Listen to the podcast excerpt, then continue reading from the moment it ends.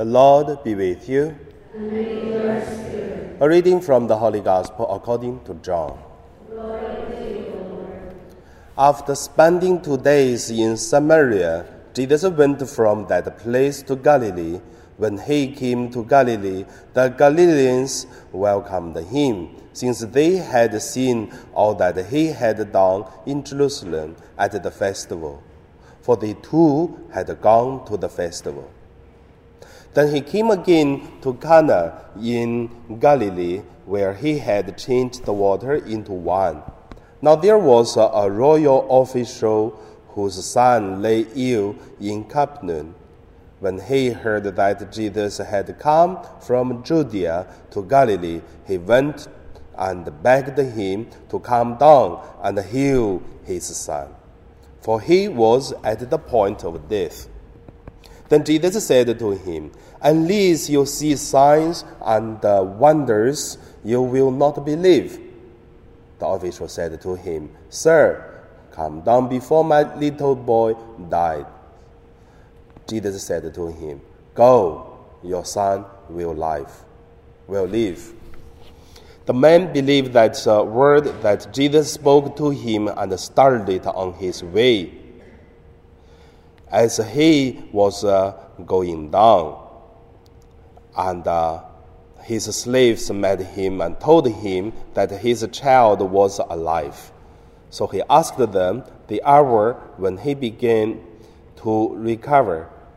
And they said to him, Yesterday at one in the afternoon, the fever left him. The father realized that this was the hour when Jesus had said to him, Your son will live.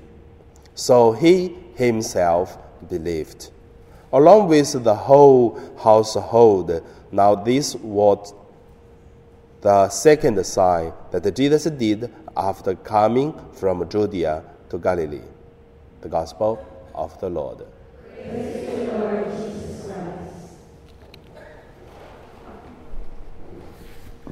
So, today my meditation name is uh, He Believed. The first point let us look at uh, they don't believe.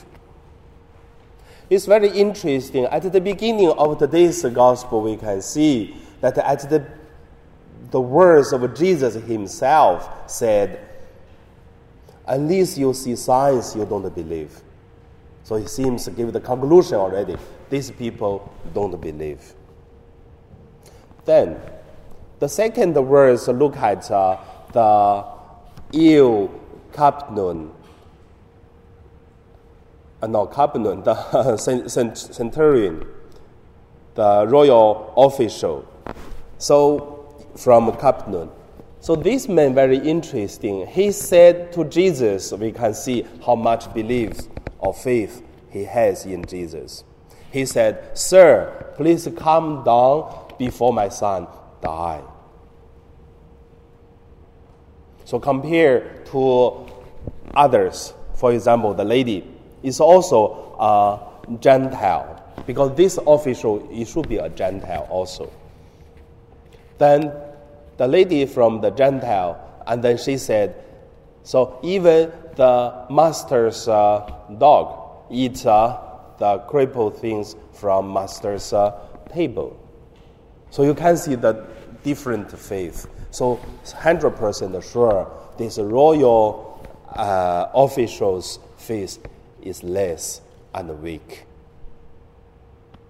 And also, let us look at our own. In the beginning of the, the, today's gospel, there is also another verse to say, they saw what Jesus did in the festival. Means when Jesus was the festival, maybe in Jordan River, maybe in Jerusalem, and then they saw the miracles Jesus did. But still, Jesus said, they don't believe. Today, many of us, we see many things also, and doesn't mean we believe. Because this technology very powerful. For one place, things happened, and the second day, the whole world knows already. So, they don't believe, not because they didn't see. Even see, still not believe. Like the parables, the Lazarus said, Let me go. No, let Lazarus go. The rich man said, Go back alive and then tell my brothers so that they knew and they would not go to the same place. So Abraham tell this rich man to say, even they see the people alive from the dead, but they don't, they don't believe.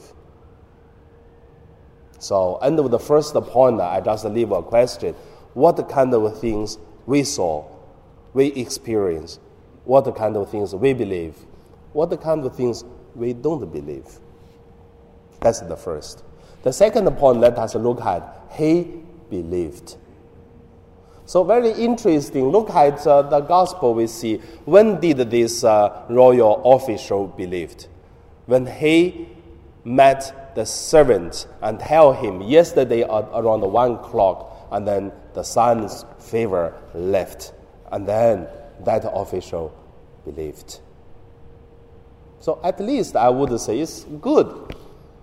He saw, he believed. But also do a little bit of comparison again. A Gentile saw and believed. He only heard what Jesus did in the festival in Jerusalem, and then he asked, he begged Jesus, and then he believed. But Jesus went back his hometown in Galilee, his uh, native place, and they saw, and they don't believe. So that's why the second point, he believed. I believe that is also one of our challenge today. We are not only saw it, experience it, we live with it. So how much faith we have? End of my sharing, just uh, want to say, let us pray together. We have experienced many things. We lived for many years. We pray to God to add faith in us so that uh, we will be a person appreciate and live on with the mission we have, with the experience we have, and also split to others. And now we pray.